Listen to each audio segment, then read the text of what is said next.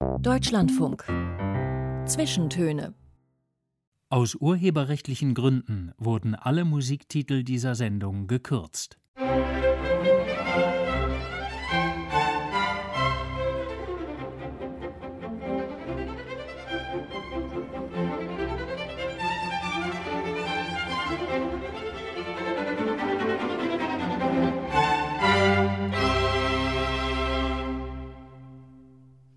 Am Mikrofon begrüßt sie Maja Elmenreich zu den Zwischentönen.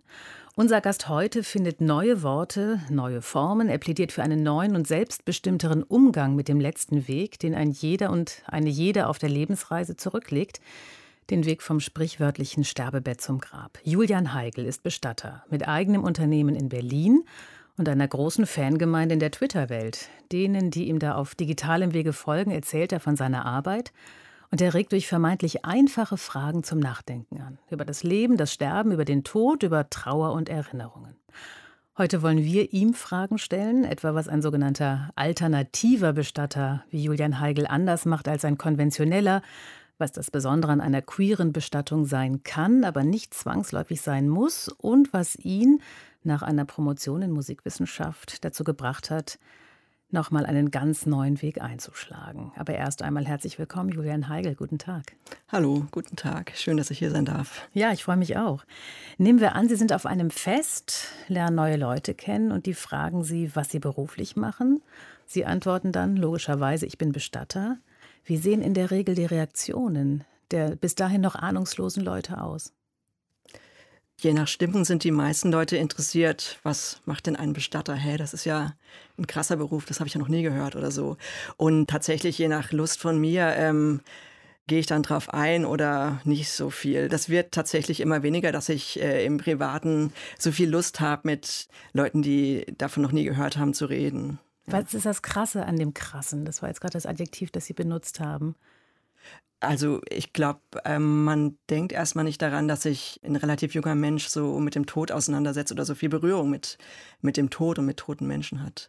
Das Klischee im Kopf der Leute ist ein ganz anderes vom klassischen Bestatter? Äh, ja, so kann man sagen, ja.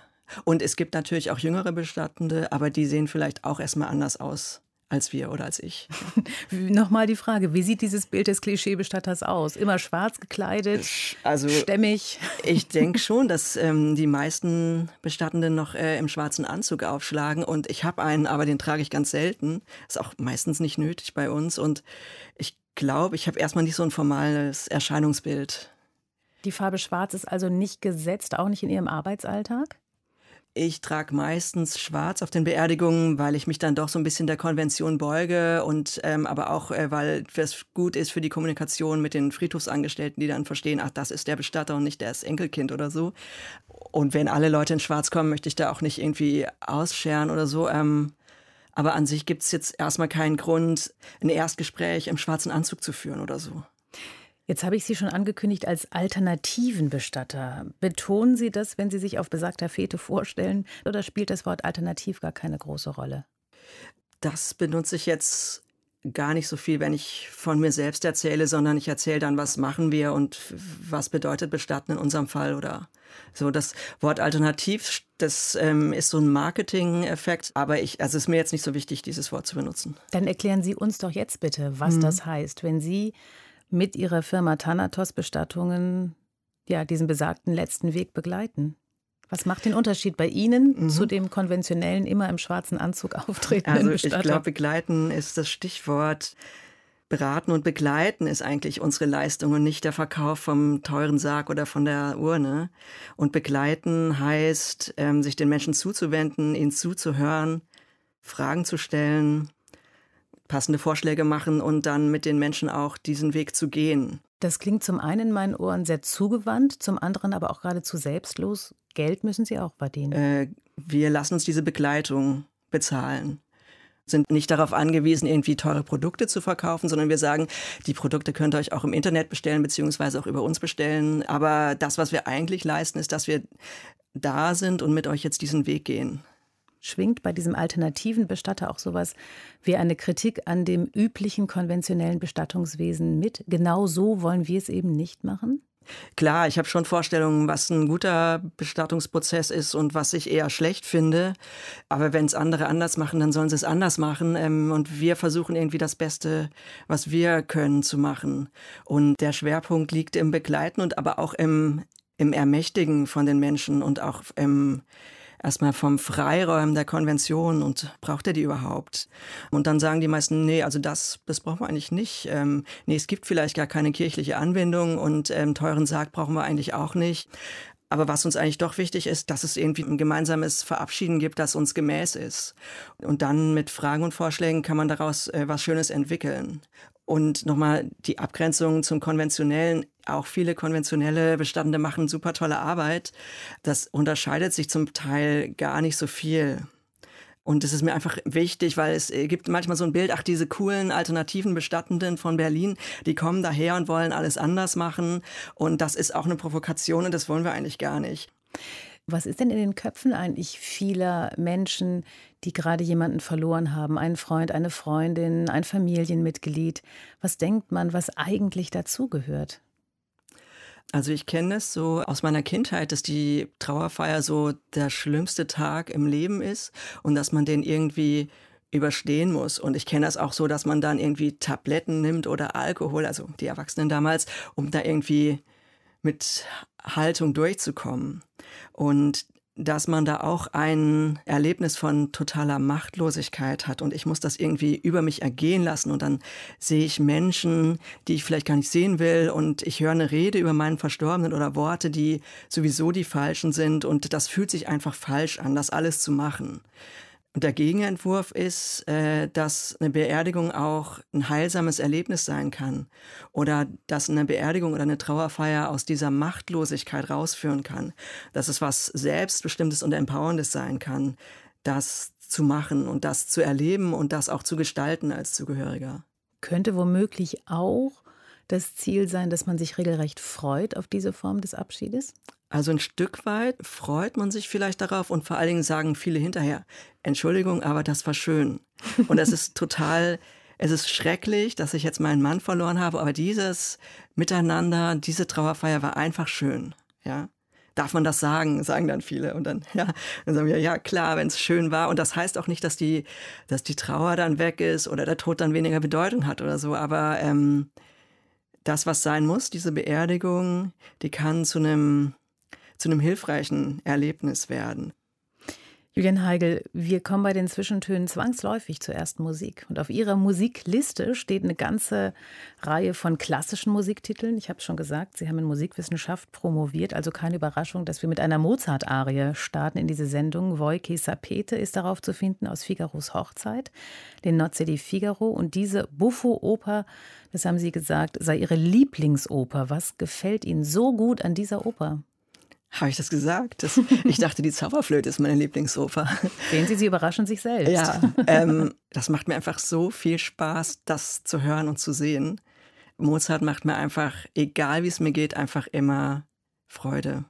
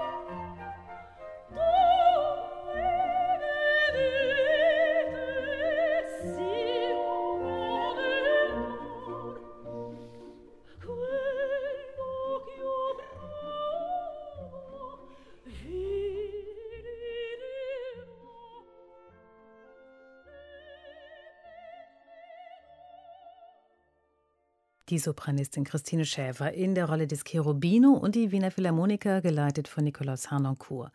Wojki Sapete aus Figaros Hochzeit von Wolfgang Amadeus Mozart, ein Musikwunsch von Julian Heigl, unserem Gast heute bei den Zwischentönen. Herr Heigl, Sie leben und arbeiten als Bestatter in Berlin. Da gibt es gleich drei große Opernhäuser und jede Menge weiterer Operninitiativen. Erlaubt das Leben als Bestatter, ein Opernabonnement zu haben und ganz regelmäßig abends feste Termine im Kalender stehen zu haben? würde es erlauben, sagen wir es so. Das heißt, Sie haben kein ich Opernabo? Ich habe kein Opernabo, ja. ähm, nee, aber ich habe andere feste Termine unter der Woche und ähm, tatsächlich ist es auch manchmal wichtig, nicht erreichbar zu sein, mit den Kolleginnen das abzusprechen oder auch einfach zu sagen, nee, jetzt, wenn du mich jetzt unbedingt brauchst, dann bin ich der falsche Bestatter, weil jetzt habe ich gerade Orchesterprobe, ja. Der Tod hält sich eben nicht an gängige Bürozeiten und Sie sind deswegen nicht jederzeit erreichbar. Theoretisch bin ich jederzeit rufbereit. Für die meisten Leute ist es in Ordnung, wenn ich zum Beispiel nach 30 Minuten erst zurückrufe. Ja, wenn ich auf einer Trauerfeier bin, dann kann ich auch nicht rausrennen und sagen, ich muss jetzt unbedingt telefonieren. Aber in der Regel hat es Zeit und ist der, kommt der Rückruf dann auch noch zur rechten Zeit. Begegnen Ihnen denn Trauernde, beziehungsweise auch akut Trauernde, also Menschen, die gerade jemanden verloren haben, eher mit einer großen Ungeduld oder spielt Zeit gar nicht so eine große Rolle? Ich glaube, eine wichtige Botschaft von uns ist erstmal, es gibt Zeit und jetzt müsst ihr gar nichts entscheiden. Wenn es keine dringende Frage gibt oder so, dann, dann ist es vielleicht auch erstmal viel wichtiger, diese Zeit mit der toten Person zu verbringen. Oder eigentlich ist man ja angehalten, ähm, die, den Arzt oder die Ärztin zu rufen, aber ähm, zum Beispiel auch gesetzlich muss man das nicht nachts tun, ja, sondern man kann sagen, okay, es ist jetzt 5 Uhr morgens und ich nehme jetzt die Zeit und lege mich nochmal neben meinen Verstorbenen oder verbringe die Zeit mit ihm. Und auch bis zur, zur Abholung. Eine tote Person muss nicht, äh, wenn das Herz aufgehört hat zu schlagen, sofort aus dem Zimmer getragen werden es gibt erstmal nichts zu entscheiden und ähm, ich halte es auch für einen ganz schlechten Zeitpunkt, fünf Minuten nach Eintritt des Todes alles Mögliche entscheiden zu müssen, was größeres finanzielles Budget angeht, etc. Ist dieses Wissen denn um die Zeitlosigkeit bzw. die Nicht-Zeiteile, ist uns das verloren gegangen, weil unser Leben ja sonst eigentlich ziemlich von der Uhr bestimmt ist? Ja, es kommen auch immer ganz viele Leute, die fragen, was müssen wir jetzt machen und welche Papiere brauchen sie? Manchmal ist diese Frage so dringend, dass ich die auch als erstes beantworte und dann sage ich so, und jetzt lassen wir mal den Papierkram weg und Jetzt erzählen Sie mir erstmal von Ihrer Frau. Wer ist es denn überhaupt? Ähm, das heißt nicht, dass ich mich der Bürokratie völlig verschließe. Also das ist, äh, ist ja sehr wichtig, dass die Abläufe alle stimmen und dass man auch im, im Zeitplan ist. Also meine Zeit läuft schon auch. Aber es ist auch sehr ähm, entlastend für die Zugehörigen, wenn die erstmal das Gefühl haben, okay, jetzt muss ich erstmal nichts entscheiden, überlegen, und äh, ich bin jetzt nicht unter Druck. Ja. Kommen wir noch mal zu Ihrer Zeit zurück. Ähm, gibt es so etwas im Leben eines Bestatters, beziehungsweise in Ihrem Leben als Bestatter, gibt es so etwas wie Work-Life-Balance? Können Sie auch Urlaub vom Tod nehmen? Urlaubsplanung ist tatsächlich immer relativ schwierig. Ähm, manchmal fahre ich in den Urlaub. Es ist aber immer eine Herausforderung zu sagen, nein, ich nehme jetzt keinen neuen Sterbefall mehr an, denn in vier Wochen möchte ich Urlaub machen und dann kann, kann ich die Bestattung nicht mehr machen. Und ähm, da auch konsequent mit sich selbst zu sein und zu sagen, nein, ich mache es jetzt wirklich nicht und wäre jetzt schön, ich hätte jetzt eigentlich Zeit dafür, aber das geht jetzt nicht. So dass ich glaube, das haben viele Selbstständige als, als Thema, dass, dass man Projekte einfach planen muss und Bestattungen in Berlin dauern auch so wenn es eine Feuerbestattung ist, dauert es einfach vier bis acht Wochen bis zur Beisetzung und dann muss, da muss man einfach eben gut den Urlaub planen. Ich behaupte mal, dass die meisten, die ihren Beruf mit Leidenschaft machen, dass die nicht nach Büroschluss, den es ja bei Ihnen noch nicht mal so richtig gibt, nach Büroschluss abschalten können, sondern immer wieder auch Erlebnisse mit nach Hause nehmen, Ereignisse mit nach Hause nehmen. Wie geht Ihnen das? Also ich bin ja jetzt schon seit fünf Jahren selbstständig und ich finde, ich werde da immer besser. Am Anfang dachte ich noch, ich muss wirklich ganz viel arbeiten, musste ich auch am Anfang, aber ähm, ich habe das Gefühl, ich werde da immer großzügiger mit mir selbst und mit, meinem, mit meiner Einkommenssituation und auch mit meinem mit meinen Kapazitäten und mit meiner Zeit. Und ich meine, ich predige ja selbst, das Leben ist kostbar und kurz und ähm, es kann jederzeit zu Ende sein. Und ähm, das ist dann ein Paradox, wenn ich mich selber total abarbeite oder tot arbeite. Und deswegen ähm, Pausen machen und ähm, Kraft schöpfen und dann auch wieder offen sein und Lust haben auf neue Begleitung. Das ist schon wichtig. Ähm, genau, wenn ich zu viel arbeite, dann ähm, bin ich auch selber nicht mehr so offen, weil mehr als drei Biografien kann man sich am Tag nicht anhören. Und das schlägt sich dann natürlich auch irgendwie negativ auf meine Arbeit nieder, wenn ich dann zu sehr im Stress bin. Gibt es für Bestatter sowas wie äh, eine Supervision, was ja in anderen Berufen, die auch manchmal psychisch belastend sind oder sein können, durchaus üblich ist? Ich habe eine Einzelbegleitung, wo ich relativ regelmäßig hingehe und die Themen meiner Arbeit hinbringe. Und auch im Team treffen wir uns regelmäßig und besprechen die Fälle, die uns Spaß machen, aber vor allem die, die uns belasten. Und wie geht man dann damit um und was, was gibt es für Möglichkeiten und was gibt es auch für Möglichkeiten der gegenseitigen Entlastung. Auch so ganz akut in der Begleitung einer Familie, nehmen wir mal an, in der wirklich harte Themen auf einmal auf den Tisch kommen? Ja. Oder ist das eher so rückblickend, dass man sagt, ja, das hat mich schon sehr berührt oder das geht mir nach? Nee, wir haben schon auch viel Kontakt miteinander und, ähm, und fragen uns auch immer, wie, wie, wie ist es gelaufen? So, ähm, und erzählen uns auch, wie, was war. Wir erzählen uns nicht immer alles, weil manchmal ist es nicht nötig, aber ähm, harte Themen werden auf jeden Fall immer miteinander besprochen, weil wir die einfach mitnehmen, auch ins Private. Und das ist auch ähm, wichtig, dass man das nicht so abschließt, sondern wenn es da einen Redebedarf gibt, dass man darüber reden kann. Wir haben jetzt schon mehrfach den Namen fallen lassen von Ihrem Unternehmen, das heißt Thanatos Bestattungen. Thanatos, habe ich nachgelesen, ein Gott aus der griechischen Mythologie, der Gott des sanften Todes. Warum haben Sie sich ausgerechnet für den als Namensgeber entschieden? Ja, das kann ich, das weiß ich gar nicht mehr. Es war so wie so vieles in meinem Leben so eine Zack, das passt Entscheidung. ähm, das hat eine Freundin vor, einfach so, wir haben so gebrainstormt, dann hat sie Thanatos gesagt. Ich so, ja, cool, das, das nehmen wir. Ähm, der Klang spielte auch eine Rolle? Der Klang spielte eine Rolle. Irgendwie dieses griechisch-mythologische war irgendwie, oder ich, ich, kannte das Wort und die Bedeutung von Thanatos. Das, irgendwie hat es mir einfach gefallen. Jetzt bin ich zum Teil gar nicht so glücklich, weil weil ich dann feststellen musste, dass nicht alle Leute mit dem Begriff was anfangen können, mit der Bedeutung, aber auch mit der Aussprache und mit der Schreibweise. Und äh, jetzt haben wir aber auch keinen anderen Namen und jetzt bleibt es erstmal so. So ja. ist es ja manchmal im Leben mit komplizierten Namen. Da muss man halt immer sagen, wie man ihn schreibt. Und trotzdem, irgendwann kennen auch alle den Namen. Na, darauf warte ich noch, aber das, also, es ist jetzt, wie es ist, ja. Ähm, apropos Klang, kommen wir zur nächsten Musik. Unsere musikalische Reise hat ja mit Mozart begonnen und wir äh, blättern jetzt einfach mal weiter in der Musikgeschichte und landen von der Klassik in der Romantik. Und Sie haben Musik von Robert Schumann und Heinrich Heine mitgebracht aus dem Jahr 1840. Wir kommen zum Liederzyklus Dichterliebe. Und Sie haben sich aus den 16 Dichterliebe-Liedern, fast ein Zungenbrecher, haben Sie sich entschieden für Hör ich das Liedchen klingen. Ein schlichtes, ein ruhiges Lied, das von einer großen Enttäuschung erzählt. Oder wie würden Sie es beschreiben? Ja, so, dem würde ich zustimmen. Ähm, ich hätte jedes von diesen 16 Liedern vielleicht auswählen können. Und das ist dieses jetzt, das fand ich irgendwie so, die sind ja alle ganz kurz beim Wiederdurchhören besonders anrührend.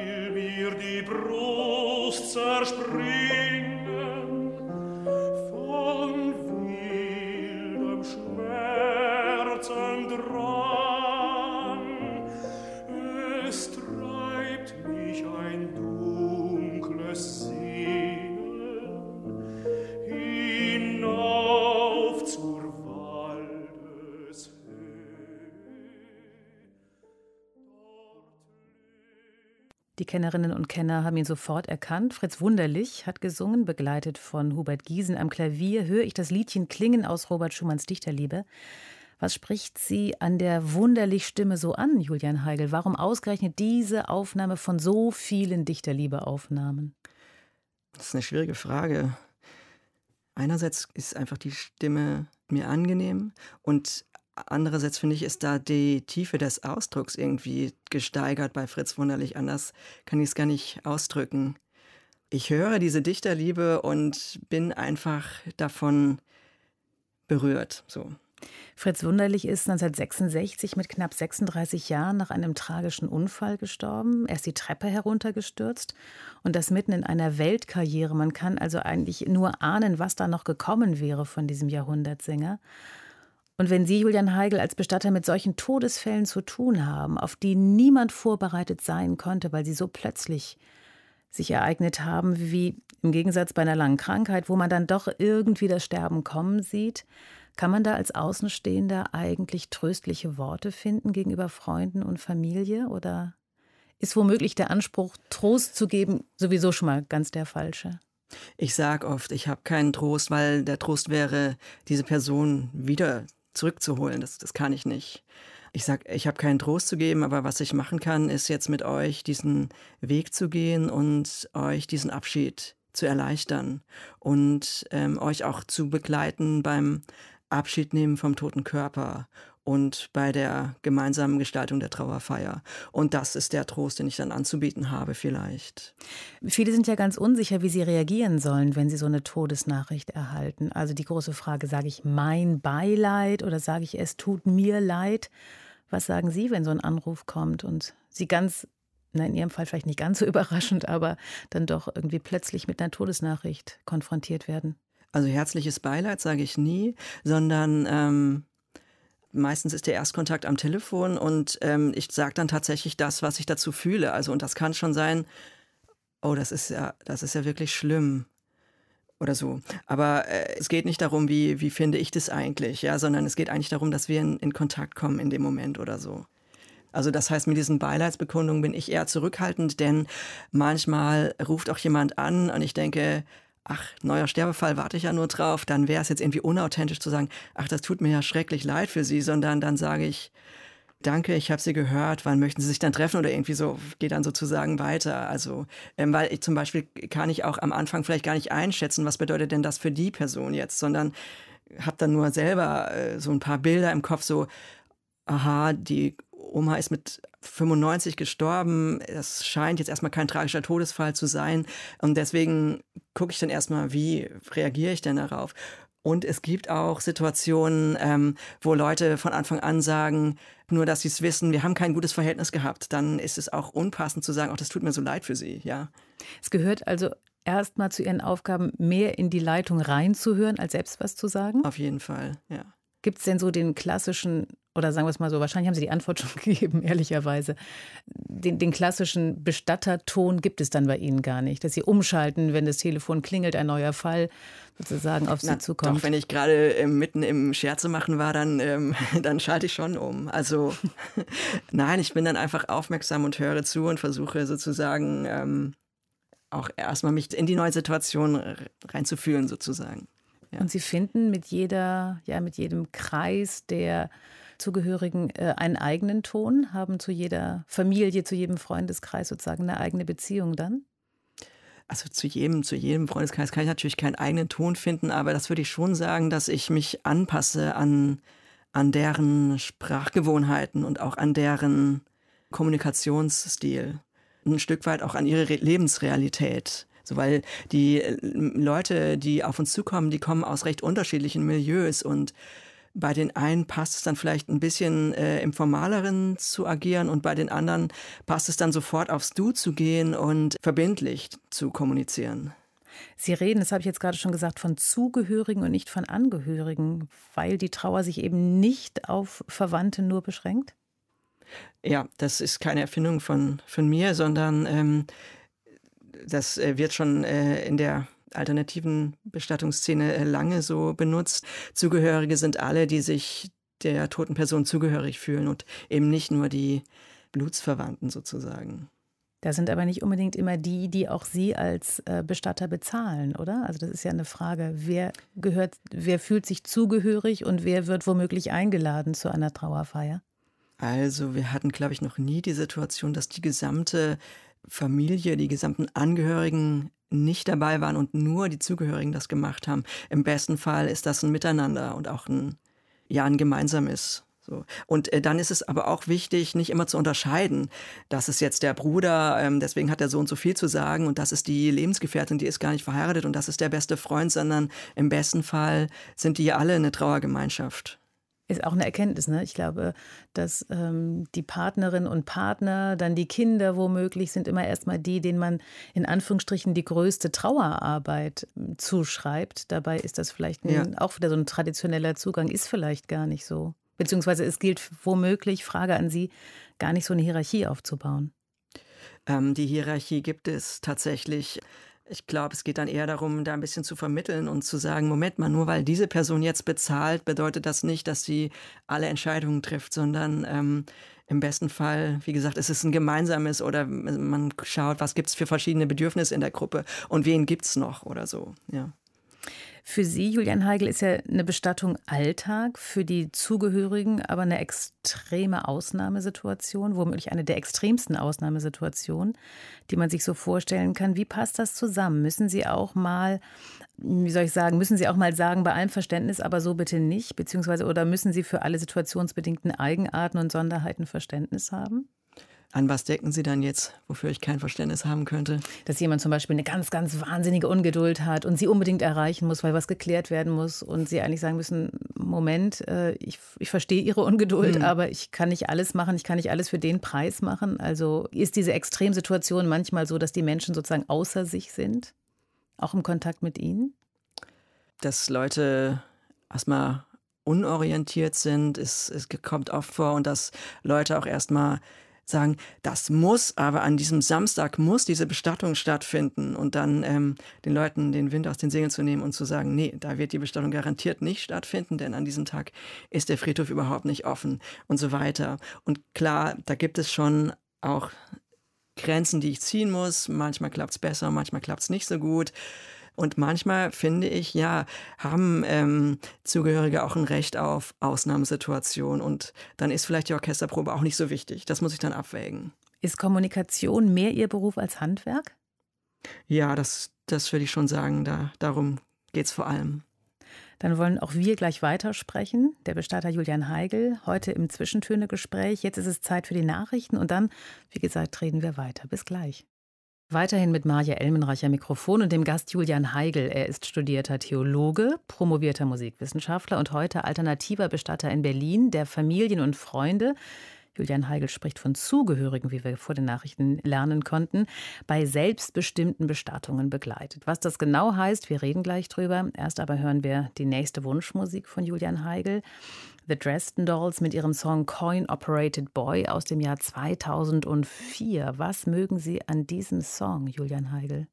Als ich die Dresden Dolls zum ersten Mal gehört habe, das war glaube ich 2005, dachte ich, wow, ich wusste gar nicht, dass man auf diese Art und Weise Musik machen kann. Und das hat mich total geflasht. Und dann haben sie mich wirklich viele Jahre begleitet. Und ich würde sagen, es ist immer noch meine Lieblingsband, ja. Jetzt hören wir gleich nur einen Song von denen. Was ist aber so typisch? Also als erstes ist mir ins Ohr dieses Toy-Piano, dieses Kinderklavier gekommen. Stimmt, das Kinderklavier, aber auch ähm, wie experimentell dieser Schlagzeuger mit, mit seinem Schlagzeug umgeht. Und auch das Klavier wird ja zum Schlagzeug zwischendurch.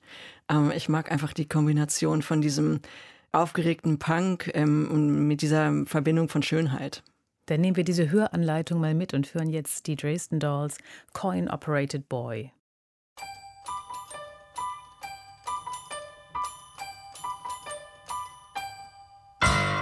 Coin operated boy sitting on the shelf. He is just a toy, but I turn him on and he comes to life.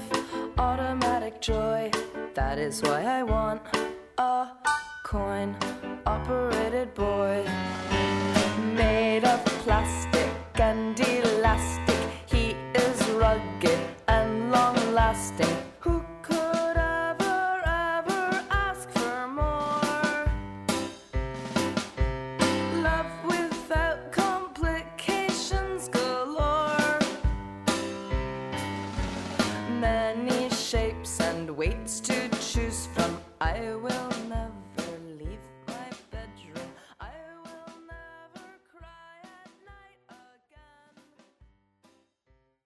Der Bestatter Julian Heigl hat diesen Titel mitgebracht zu den Zwischentönen im Deutschlandfunk. Die Dresden Dolls mit ihrem Song Coin Operated Boy, der von einem gut funktionierenden, weil münzbetriebenen Jungen erzählt. Und als ich Julian Heigl diesen Titel von ihrer Wunschliste zum ersten Mal gehört habe, da kam mir die Frage, ob dieses Funktionieren, dieses ganz automatische Tun und Machen vielleicht genau das ist, in das Menschen ziemlich leicht verfallen, wenn ein ihnen nahestehender Mensch gestorben ist. Wir müssen uns jetzt entscheiden für einen Sarg, für einen Friedhof, für Blumen, für eine Pfarrerin. Gilt es von Ihrer Seite aus genau diesen Automatismus zu unterbrechen und zu sagen, Moment mal. Ja, das ist ein schönes Bild. Ähm, diese Maschinerie zu stoppen ist eine wichtige Aufgabe. Ähm, und von mir und zu sagen, stopp, wir räumen jetzt mal alles weg und was wollt ihr denn eigentlich? Oder beziehungsweise ist es vielleicht ein bisschen zu offen gefragt, ähm, was ist euch denn wichtig beim Abschied nehmen? Was kommen da für Antworten? Unterschiedlich zum Beispiel sagen manche, sie möchten mit der toten Person irgendwie verbunden bleiben auf der Trauerfeier und dann ist zu überlegen, wie, wie können wir das herstellen. Und viele sagen, die decken dann auch für, also in der Gemeinschaft, ähm, wir wollen, dass sich da alle auf der Trauerfeier wohlfühlen. Und ähm, dann ist auch der Vorschlag dann, wie wäre es denn, wenn wir möglichst viele Leute ähm, beteiligen an der Trauerfeier. Das heißt nicht, dass dann jeder was sagt, aber zum, jeder hat die Möglichkeit, was zu sagen oder jeder hat die Möglichkeit, was aufzuschreiben oder Leute werden gebeten, was mitzubringen, zum Beispiel eine Blume oder ein gemeinsames Foto, mit dem dann irgendwas gemacht wird. Ist das genau dieses etwas mitbringen, etwas machen, was Sie vorhin beschrieben haben, als aus der Ohnmacht herauskommen? Das, das würde ich so sagen, wenn man, wenn man selbst was, was tun kann und sich auch äh, als Handelnder empfindet und eben nicht als Ohnmächtiger, über den Sachen einfach nur so drüber hinweggehen, äh, dann ist das hilfreich. Ich zum Beispiel, ich persönlich erinnere mich daran, ähm, dass ich bei den Toten meiner Verwandten ähm, selbst Orgel gespielt habe und da selbst diese Lieder zusammengestellt habe, wo ich der Meinung war, das hätte ihn oder sie jetzt richtig gefreut. Das erinnere ich mich, obwohl das jetzt auch schon äh, 15 Jahre zurückliegt oder so. Aber das ist mir einfach immer noch wichtig, dass ich das damals gestalten konnte. Und diese Erfahrung kann ich eben auch anderen, an andere weitergeben. Und die Menschen, die das mit uns machen, die dürfen eben auch dann ganz viel gestalten und aussuchen und sich überlegen und verwerfen und einen Text schreiben und Musik aussuchen und je nachdem, was auch ihr, ihr Medium ist. Manche können gut schreiben und manche sind gut mit Blumen oder ähm, Sargbemalen ist ja auch so ein Klassiker, den wir oft haben, dass Leute da ins Gestalten kommen. Einfach, dass sie das tun können, was ihnen gemäß ist und womit sie sich ausdrücken können. Braucht aber zum Teil viel Zeit, klingt es so für mich. Also als wäre das ein viel größerer Raum, diese Trauerfeier womöglich vorzubereiten, als, jetzt kommen wir wieder zu den konventionellen Bestattern, als vielleicht ein Gespräch äh, mit jemandem vom Bestattungsunternehmen und dann läuft die Sache. Das heißt, Sie treffen sich mehrfach, Sie sprechen, Sie horchen, wer gehört noch zu diesem Kreis, wen können wir vielleicht noch beteiligen, wer sich nicht so als allererster oder als mhm. allererste mhm. meldet? Ja, ich, das finde ich auch wichtig, dass man sich mehrfach trifft und dass ich ähm, Impulse gebe, jedenfalls in der ersten Hälfte und in der zweiten Hälfte gilt es dann, den Sack auch wieder zuzumachen. So, dass, dass man dann auch auf der Trauerfeier das bündelt, was alles da ist. Ja, ich finde auch im Erstgespräch, ich sage ganz oft, im Erstgespräch reden wir erstmal nicht über die Trauerfeier.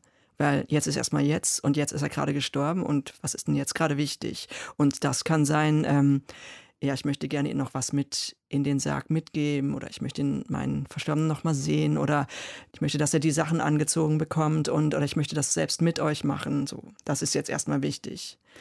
Das, das nochmal sehen, das Sie gerade angesprochen haben, also der Abschied vom toten Körper, Sie plädieren für so eine Begegnung, die erstmal viele, ich möchte mich damit einbeziehen, erstmal zurückschrecken lassen, sagen, nee, nee, nee, nee, vielen Dank, aber das Angebot nehme ich nicht an. Ja, das, das habe ich auch ganz oft im Erstgespräch, dass, dass es da erstmal eine Ablehnung gibt oder eine, ich weiß nicht so recht oder, oder vielleicht auch eine Angst. Ja, es gibt dann schon auch so eine Einladung, explizit oder implizit von mir oder auch so ein, ich nenne es manchmal Verführen zum Abschied nehmen, zum Beispiel indem ich ähm, erzähle, was machen wir bei einer Versorgung und erzähle dann davon, was, was mit der verstorbenen Person dann geschehen wird und wie wir das machen und spreche dann davon, dass wir die Kleider da anziehen, dass wir den waschen. Und dann frage ich, gibt es vielleicht eine Lieblingsseife oder ähm, gibt es da noch ein Parfüm oder soll ihr Mann noch mal rasiert werden oder können Sie mir noch was sagen über den, über den Körper, wo Sie denken, dass das wäre Ihrem Mann wichtig, dass wir das machen sollen oder so und dann ähm, Sie locken so ein bisschen. Ja, ja, schon. Und dann ähm, manchmal sagen die Leute, ähm, also ich möchte nicht dabei sein, aber ähm, ich würde Ihnen die Kleider ja bringen und dann ist zum Beispiel die Einladung, dann bleiben Sie doch vor der Tür sitzen und wir machen das währenddessen. Und naja, dann kommen wir doch noch mal raus und haben noch mal eine Frage oder sagen, also mit der Decke, da sind wir uns jetzt ganz unsicher. Wollen Sie, wollen Sie nicht einfach noch mal selber? Wenn jemand sagt, nein, ich möchte nicht, dann zwingen wir natürlich auch niemanden. Aber die meisten Leute bedanken sich dann einfach extrem bei uns, dass sie das noch machen konnten oder dass sie die Gelegenheit dann doch genommen haben. Warum wissen Sie es in so vielen Fällen offensichtlich besser? Also was ist so gut daran, an dieser letzten Begegnung mit dem toten Körper, mit diesem Menschen, zumindest mit der menschlichen Hülle? Weil ich, ich weiß es nicht besser, ich weiß, ich weiß nur aus Erfahrung, dass 99,9 Prozent aller Menschen rausgehen und sagen, danke, das war gut. Und ich weiß es auch aus eigener Erfahrung, dass es, ja, es klingt jetzt ein bisschen pathetisch, aber es gehört zu den schönsten Momenten, die ich mit meinem Vater hatte, äh, mit ihm da zusammen zu sein, als er tot war. Ähm, nicht, weil, er, weil ich es gut fand, dass er tot war, sondern weil es einfach eine ganz intime Situation war und weil ich mich nochmal von ihm so verabschieden konnte, wie ich es sonst nicht gekonnt hätte. Wie entkräften Sie denn womöglich das Argument, das ganz schnell kommt, ja, aber dann ist dieses Bild ganz wirkmächtig und mhm. ich habe dann diese Person nur in Erinnerung, wie sie da kalt und blass äh, liegt? Was haben Sie da für Gegenargumente? Mhm. Tatsächlich gibt es Leute, die sagen, nein, ich habe meine Oma damals gesehen und das war ganz schrecklich. Und dann frage ich meistens nochmal so die Umstände ab, beziehungsweise kann sie mir schon denken, dass das einfach ein negatives Setting war. Und das ist natürlich auch wichtig, dass man eine Abschiednahme mit in Begleitung macht, dass, dass der Raum so aussieht, dass man sich da drin wohlfühlt, vielleicht, dass da Musik läuft oder dass da Gerüche sind, die angenehm sind und dass die tote Person auch nicht völlig entfremdet aussieht, was weiß ich, äh, geschminkt oder so, wie sie niemals aussah, sondern dass sie irgendwie in irgendeiner Form natürlich da gebettet ist. Und dass es da eine Atmosphäre, erstmal von der Atmosphäre stimmig ist. Und jetzt helfen Sie mir nochmal, was war die Frage? Naja, die Frage war so ein bisschen, wie Sie das, das entkräften. Wie, hm. wie, wie äh, ja, mit welchen Gegenargumenten kommen, hm. kommen Sie denn? Also mein Ziel ist irgendwie nochmal rauszukriegen, was ist eigentlich diese Angst und was ist auf der anderen Seite aber das Gute daran? Hm. Also zum letzten Bild, wenn ich mich an Verstorbene erinnere, dann erinnere ich mich äh, zum Beispiel auch nicht daran, dass wir die im Krankenhaus lagen, sondern ich habe viele Bilder von meiner Oma im Kopf. Eigentlich erinnere ich sie, wie sie im Garten stand, so eigentlich noch ganz, ganz frisch und was weiß ich, Ende 50 und noch mitten im Leben. Und ich habe eigentlich nicht mehr die, die kranke Frau im Bett so sehr in Erinnerung. Am Anfang ist vielleicht noch dieses Bild von, von der Krankheitsgeschichte präsent und irgendwann kommen dann auch Bilder, ähm, wo die ganz wieder jung werden, unsere Toten in unserem Kopf. Und jetzt zu denken, dieses eine Bild könnte alle anderen über Erinnerungen überdecken, das das macht unser, unser Erinnerungsvermögen überhaupt nicht. Ist eigentlich schon rein quantitativ nicht möglich. Ist, so ist es. Und ähm, äh, trotzdem, ähm, es geht auch nicht darum, das letzte Bild irgendwie als, als Albdruck oder als Schreckensbild zu haben, sondern die allermeisten Leute sagen, ja, das ist, das ist gut und Leute haben verschiedene Anliegen da. Zum Beispiel, ich sehe jetzt, dass äh, mein äh, Verstorbener keine Schmerzen mehr hat. Ja, er ist jetzt ganz entspannt und ruhig und es tut ihm jetzt nichts mehr weh. Und ich sehe da jetzt auch einen Frieden auf seinem Gesicht. Oder das haben wir oft bei so tragischen Tonen oder Suizid, dass Leute sagen, ja, ich glaube, da ist jetzt auch in, hat sich ein Stück weit was gelöst und auch das kann wichtig sein. Ähm, oder dieses andere, ich glaube einfach nicht, dass er gestorben ist. Es ist doch eine Verwechslung. Und dann ist es auch wichtig, zu sehen, okay, ich sehe, das ist er. Ja.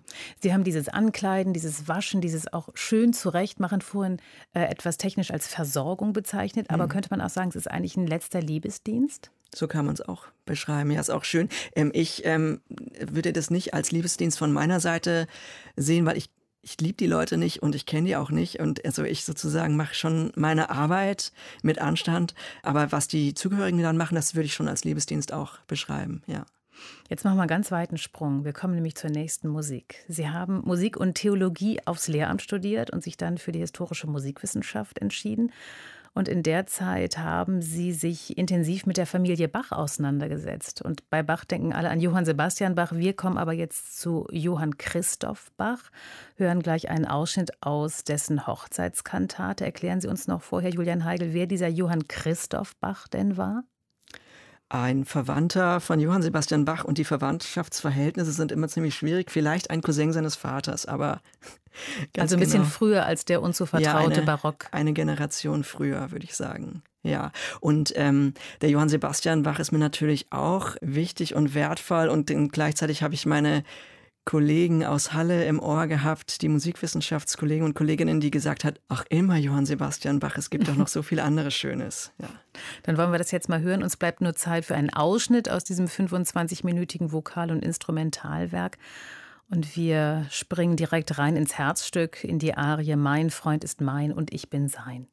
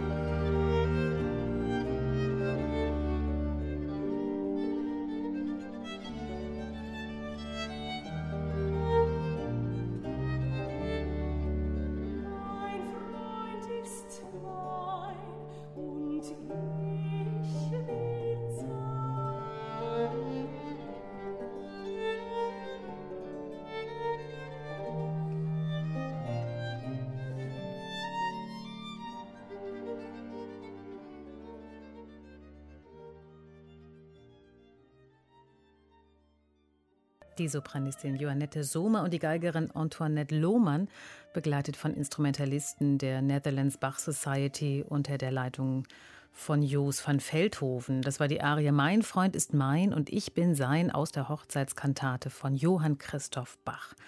Julian Heigel, alte Musik, geistliche Musik haben Sie schon selbst früh gemacht, oder? In der Rhön, an der Orgel. Sie sind aufgewachsen in der Rhön, an der Orgel Ihrer Heimatkirche. Haben Sie schon viel Musik gemacht? Ja, da habe ich Orgel gelernt und auch einige Stunden in der kalten Kirche verbracht damals, ja. Mhm. Was hat Sie zu diesem Rieseninstrument gebracht? Das ist ja nicht so das Naheliegende unbedingt für, äh, für junge Menschen. Das ist ja manchmal doch irgendwie ein weiter Weg. Mhm. Vorher habe ich ähm, Klavier gespielt und ich weiß gar nicht mehr ganz genau, ich die Tokaten von Bach, da hatten meine Eltern eine Schallplatte, die habe ich gehört und dachte, wow, das, dieses bombastische Instrument das würde ich auch gerne mal ausprobieren. Und, und dann tatsächlich hat sich ergeben, dass in dieser Heimatkirche da äh, ein neues, schönes Instrument gebaut wurde. Gerade als ich gesagt habe, ich würde es gerne anfangen. Und dann, ja, habe ich den Schlüssel dafür bekommen und Unterricht bekommen. Sie stammen aus einer musikalischen Familie, wenn Sie sagen, die Plattensammlung hat schon gleich die Toccaten von Bach ähm, hervorgebracht oder zu bieten gehabt? Ähm, Musik interessiert, so im weiteren Sinne, würde ich sagen. Ja. Aber Sie kommen nicht aus einer Bestatterfamilie, oder? Denn es ist ja eigentlich ein Beruf, der so bei vielen von Generation zu Generation weitergegeben wird. Also ein, ein Familienunternehmen in vielen Fällen. Bei Ihnen aber nicht so. Nee, das war nicht der Fall. Eben als Kind wusste ich gar nicht, dass es den Beruf des Bestatters gibt ja, habe mir da nie drüber Gedanken gemacht und es, es war auch nie unter den äh, Berufswünschen bei mir, ja. Hat es für Sie denn aber damals einen Unterschied gemacht, ob Sie bei einer Beerdigung spielen oder bei einer, weiß ich nicht, Kommunion, mhm. Kommunion oder bei einer, bei einem, ähm, jetzt hätte ich fast gesagt 0815, ich wollte sagen, bei einem ganz normalen Sonntagsgottesdienst?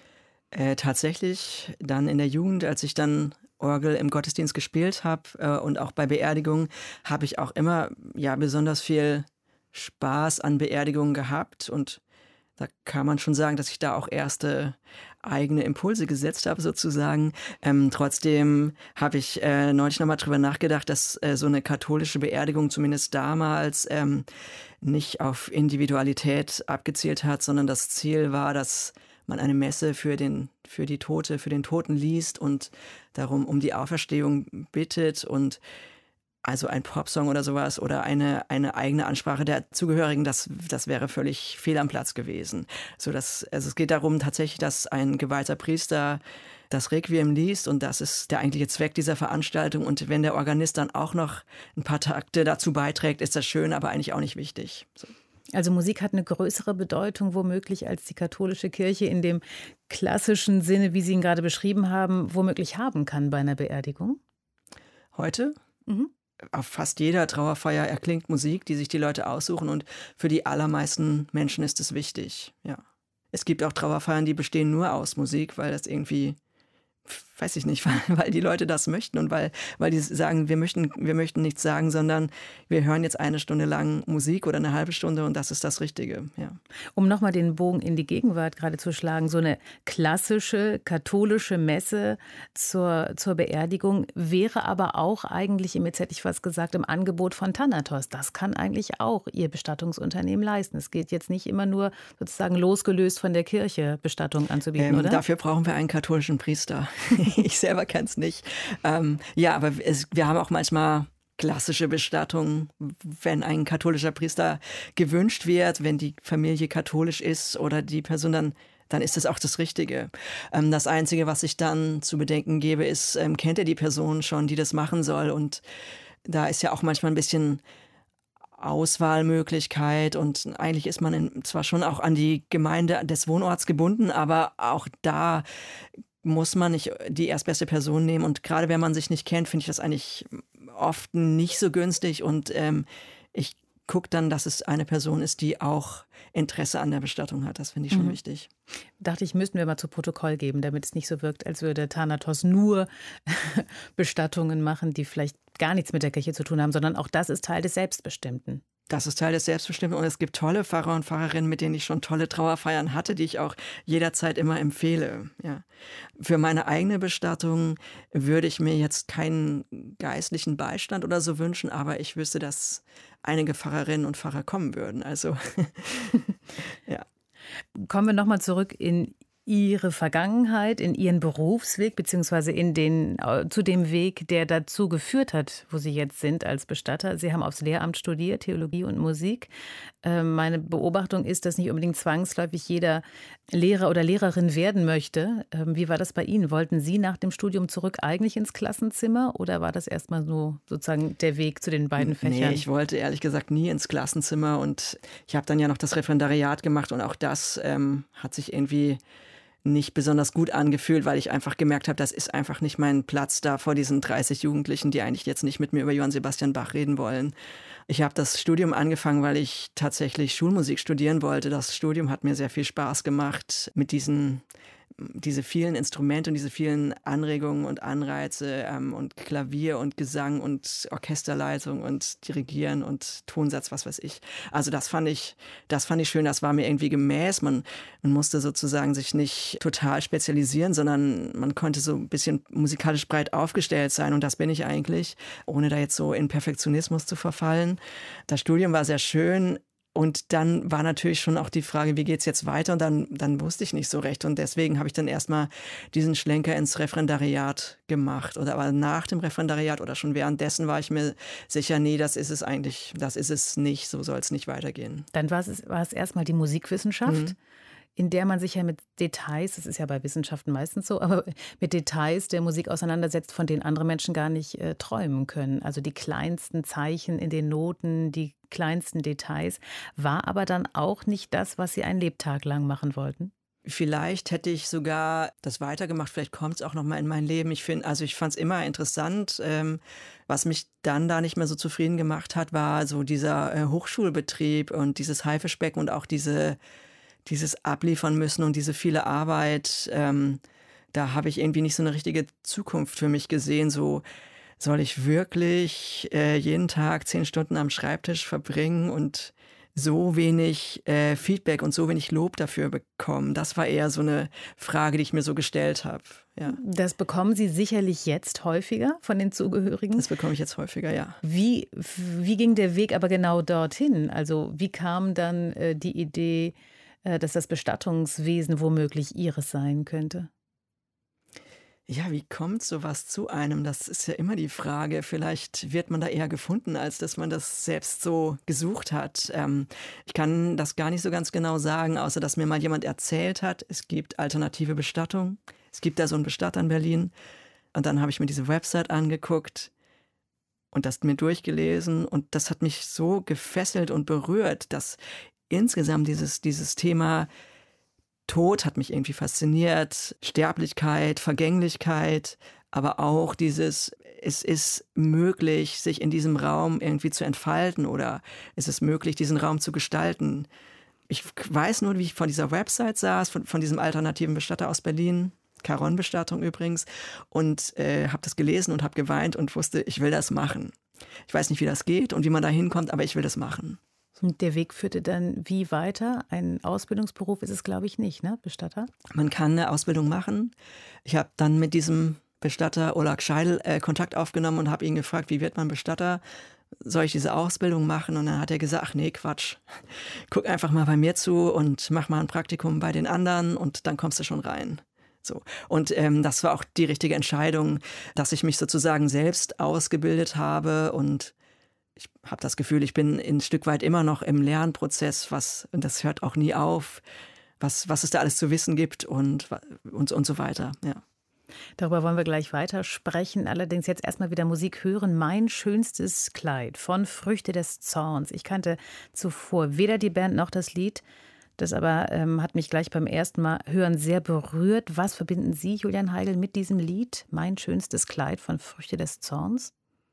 Obwohl ich es äh, schon vor meiner Zeit in Berlin kennengelernt habe, verbinde ich damit auch dieses Berlin-Gefühl, das ich mich, mir in den letzten zehn Jahren auch irgendwie immer bewahrt habe. Dieses, du darfst in Berlin sein, wie du bist. Und Berlin ist einfach für mich ein, ein Ort des Freiseins und der Freiheit. Und dazu gehört eben auch das schönste Kleid zu tragen. Kann zumindest dazu gehören, ja. Eines Tages werde ich aus dem Haus gehen und ich trag mein schönstes Kleid. Ich werde durch die Straßen streifen und ich nehm mir dabei Zeit. Und die Leute werden mich ansehen, keiner wird mir drohen, keiner wird mich schlagen und sie werden mich freundlich grüßen und Respekt auf ihren Lippen tragen. Eines Tages werde ich aus dem Haus gehen und ich kann lieben, wen ich mag.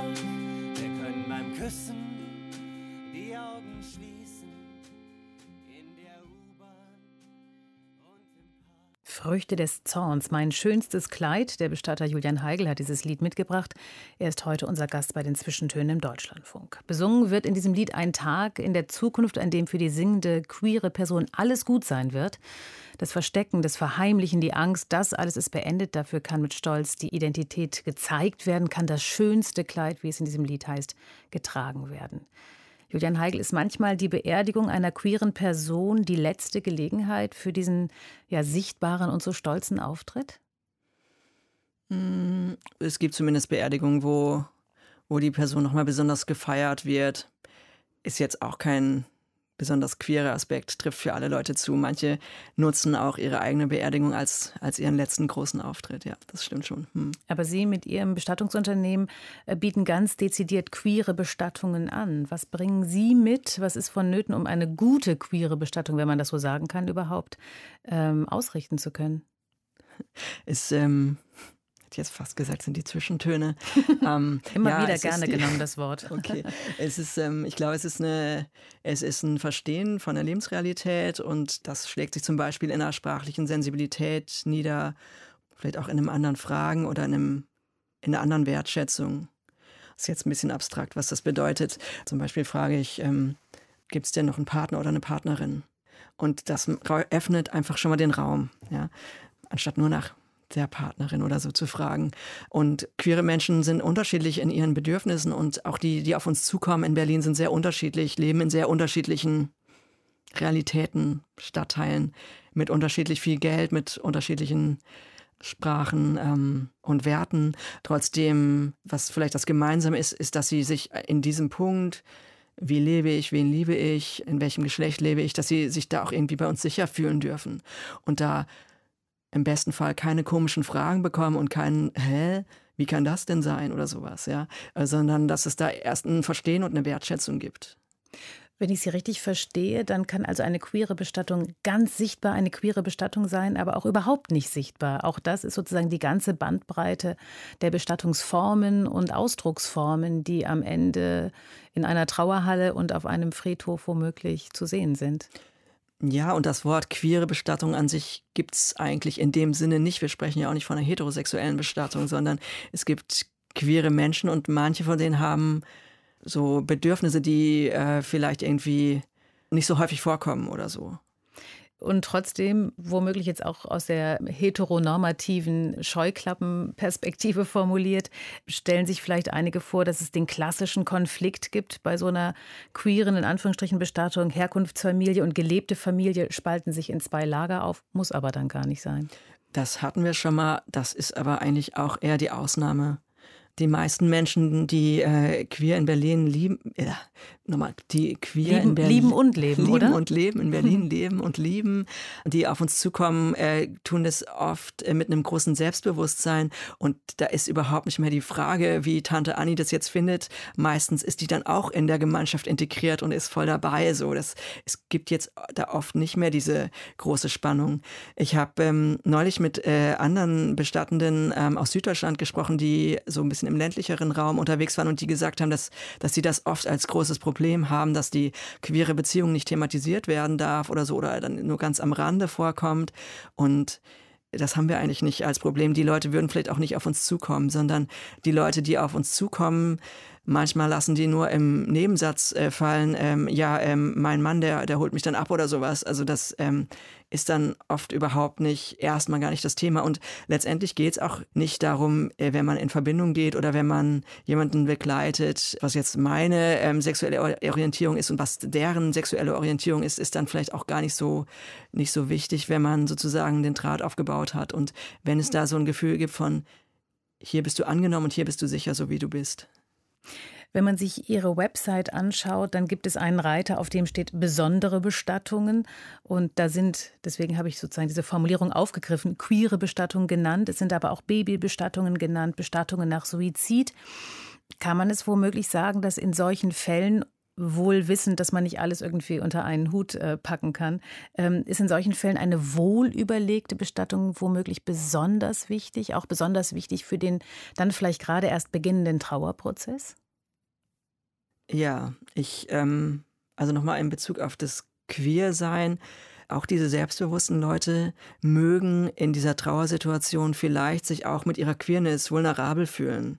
Also eine ältere Lesbe hatte neulich erzählt, ihre Frau sei gestorben und ähm, dann hätte sie sich überall da bei den Behörden irgendwie outen müssen, beziehungsweise bei der Rente, bei der Versicherung, äh, dann hätten die immer, ja, ihr Mann, und dann hätte sie immer sagen müssen, nein, das ist meine Frau, die gestorben ist, und dass sie das einfach nochmal so furchtbar fand, in diesem Moment dann nochmal darum zu kämpfen, dass sie mit einer Frau zusammen war, sozusagen. Und dass sie zum Teil auch keine Lust darauf hatte, sich damit zu zeigen und dann einfach zum Teil nur Ja, Ja gesagt hat und, und das so hat stehen lassen. Und auch, dass sie ähm, bei dieser Trauerfeier, dass sie da irgendwie gar nicht in ihrer Kraft war, sondern dass sie das auch so über sich hat ergehen lassen und dass ihre besondere Konstellation, ihre Liebe an sich auch nicht so viel Raum hatte, wie sie sich das gewünscht hat, obwohl sie eigentlich eine gestandene Lesbe war, die das auch hätte ähm, feiern können auf der Trauerfeier. Und eben weil sie da niemand ermutigt hat und weil sie auch nicht wusste, dass sie das darf und wie das geht. Und das ist, glaube ich, wichtig, dann den Raum zu öffnen und zu sagen, was ist denn wichtig oder was ist denn eigentlich eure Beziehung oder na, wer seid ihr denn so? Und dann kann es schon, finde ich, äh, wichtig sein, jemanden da auch in diese, in diese Kraft zu bringen. Also das klassische alte gesehen werden ist mhm, ganz wichtig. Schon, ja, das, das stimmt, ja. Mhm. Ohne jetzt äh, zu sehr nach Karlauer klingen zu wollen, aber auch Bestatter, Bestatter werden eines Tages bestattet? Sie haben es vorhin schon angesprochen, was Sie sich womöglich wünschen und wer womöglich bei Ihrer Bestattung eines Tages in der Gemeinde oder in der Trauergemeinde sitzen wird. Sie wünschen sich für Ihre Trauerfeier Schuberts Streichquartett Der Tod und das Mädchen. Live gespielt oder dürfte es auch aus Lautsprechern kommen? Nein, es muss live sein. Wir haben jetzt leider nur Lautsprecher zu bieten, hören aber trotzdem rein in den zentralen Satz des äh, Quartetts. Es ist ein Variationensatz, in dem Schubert sein eigenes Klavierlied Der Tod und das Mädchen aufgreift.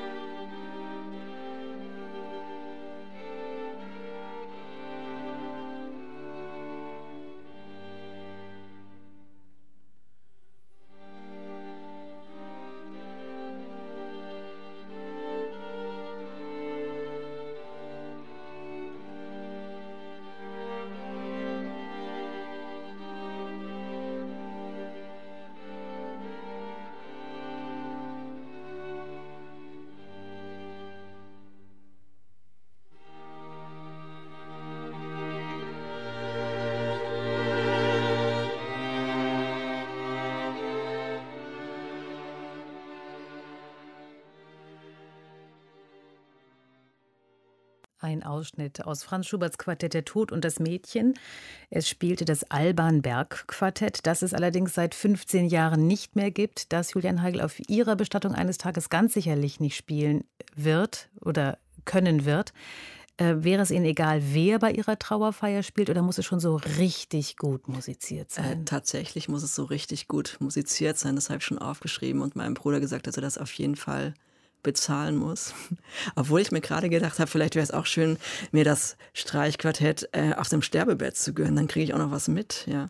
Also das ändert sich immer mal wieder bei mir. Und das ist auch okay, dass sich das ändert, weil es möglichst noch lange Zeit hin ist und genau das ist die Auseinandersetzung mit dem Tod, für den Sie eigentlich plädieren, sich immer wieder damit ja. auseinanderzusetzen. Weil Bestatten ein Prozess ist ähm, und ich halte auch überhaupt nichts davon, wenn man 20 Jahre vorher alles abspricht und in die Schublade legt, weil das passt dann meistens gar nicht mehr.